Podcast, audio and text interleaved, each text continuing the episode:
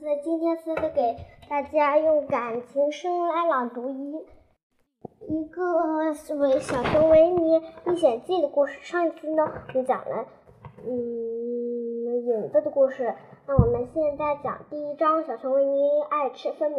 很久很久以前，到底是多久以前呢？其实上就是上个星期五吧。小熊维尼住在一片大森林里，这天他在森林散步。忽然听到头顶上有有一阵嗡嗡嗡声，这声音是怎么回事？这可难坏了维尼。他干脆一屁股坐在树下，用小肉爪子抱着脑袋，皱起眉头思考起来。我所知的能发出嗡嗡声，只好有一个动物，就是蜜蜜蜂。他琢磨了一会儿，对自己笑眯眯地说。我知道了，蜜蜂是为了养蜜，而它们养蜜是让我们吃甜。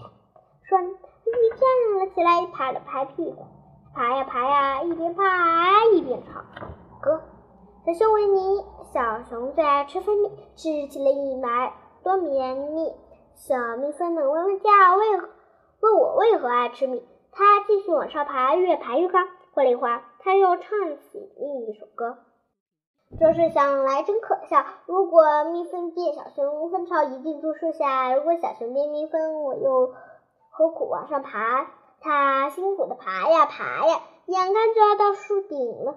忽然，咔嚓一声，脚下的树枝断了。救命啊！救命啊！维尼大喊，摔在了一个树枝上。要是我还没……他这么说着，又被另一个树枝弹到了另一个树枝上。为了找回面子，他自我辩解道：“脚我本来是要……”可是话还没说完，他已经朝下摔了下去。好吧，尽管有点糟，他不再为自己辩解了。他的身体飞快地划过六根大树枝，接下来呢，都怪我爱吃蜂蜜啦！这么想着的时候，身子已经。飞过树枝，在半空中绕了一一三圈，一圈两圈三圈，最后姿态优雅的一头扎进了长满刺儿的树上长满刺儿的灌木丛。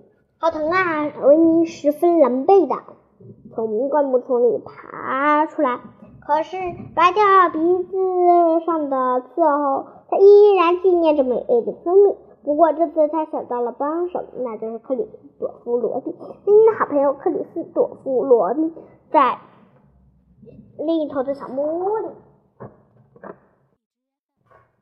维尼一口气跑到了罗宾家里。早上好，亲爱的克里斯朵夫罗宾，你想知道有没有气球什么类的东西吗？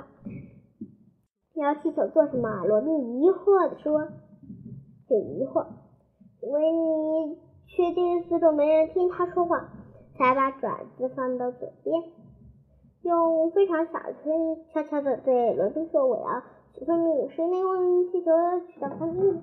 我呢？”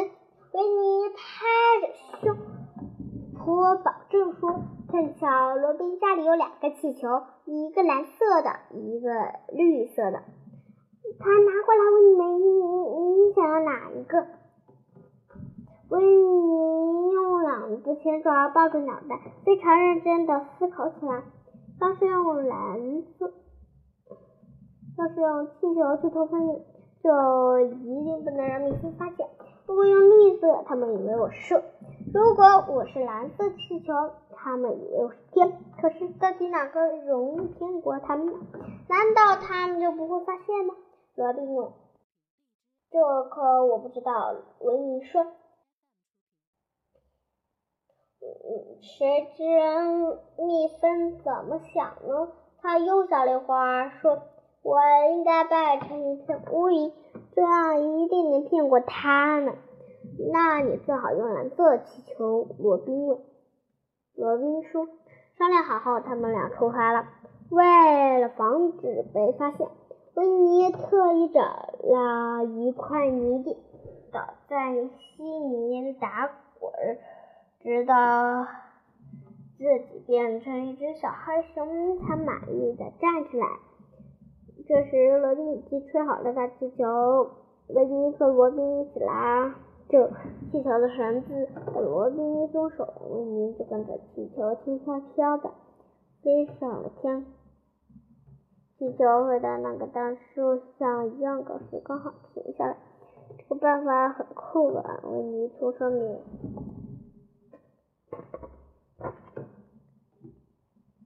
嗯，对，罗宾汉的，罗宾，我这个样子像什么？像一只拽着气球的熊啊！罗宾说：“难道不像蓝天中的一一片乌云？不是很像？”罗宾又认真的看了看，说：“嗯，说不定从树顶上会看不一样。刚才才不是说过吗？谁也说不准你在想什么。遗憾的是，维尼离那棵橡树还有。”五六米远，而且没有风，它怎么都飘起来。过了一会儿，维尼又听见罗宾说：“我感觉蜜蜂差了什么，他们好像齐了。也许他们看出想出他们蜜蜂了，也有可能。你永远猜不透蜜蜂的想法。”这句话，维尼又从上面。嗯嗯，罗宾，罗宾，你家里有伞吗？我希望你能把伞带过来，伞带过这儿来，然后你打着伞走到树下，偶尔抬头一看，说：“哎呀，好大的乌云啊，好要下雨了。”如果你这么做，蜜蜂一定会收到。罗宾听了，差点笑出声儿。他根本想对维尼说：“这只小笨熊。”可是他乖乖回家取伞去了。谁让他这么喜欢维尼？这么想帮朋友的忙呢？罗宾刚一回来，维尼就从大声喊：“你终于回来了！”那些蜜蜂好像开始怀疑我了。亲爱的罗宾，你快点把伞撑开。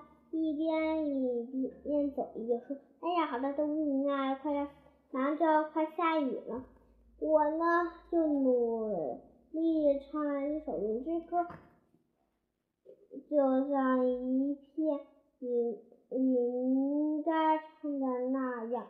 我们快点开始，我们就快点开开始吧。可是不管维尼怎么唱，那些蜜蜂还嗡嗡的叫个不停，他对他充满了怀疑。等维尼唱第二段时候，蜜蜂已经飞出蜂巢，把这奇怪的乌云团团围住了。一只蜜蜂正正在。乌云的鼻尖上停留了一会儿，罗宾那朵乌云的喊起来：“怎么啦，维尼？我刚才一直在思考，现在已经得出了一个重要的结论：这些蜜蜂应该是另外一个品种，是吗？我会错的，我不会错，我不会错的。”所以我觉得他们酿出来的蜜一定不好喝，你说是不是？他们真的酿出一个难喝的蜜吗？是的，所以我还是下去为好。嗯，可你怎么下走下来呢？罗宾问。小熊维尼没有想过这个问题，他知道，如果松开绳子，他就会砰的一下摔在地上。嗯，他可不喜欢这个法子。法子，于是他想了半天后，他对罗宾说：“罗宾，你必须用你的气枪把这只气球打破，我才能下来。”接着，罗宾配合的端起枪，瞄着那只气球，扣动了扳机。哇哦！维尼大叫一声：“我打偏了！”罗宾问：“没有？”维尼说：“你打中了我，这么对不起。”罗宾说，然后他又瞄准了气球，卡里枪，这次打中了气球，气球一点点的撒气，小熊维尼慢慢的降落地上，但是，嗯，由于维尼的一一直用手拽着绳子，所以他的手臂僵住，垂不下来。那之后的一个星期，维尼的胳膊只能举在空中，就算碰巧有苍蝇落到他的鼻子上，他也只能用扑。嘴“噗”的一声把苍蝇吹走，这也许，这也许就是他大家叫他维尼扑的原因吧。好啦，今天的故事讲到这里了，下期再见，拜拜。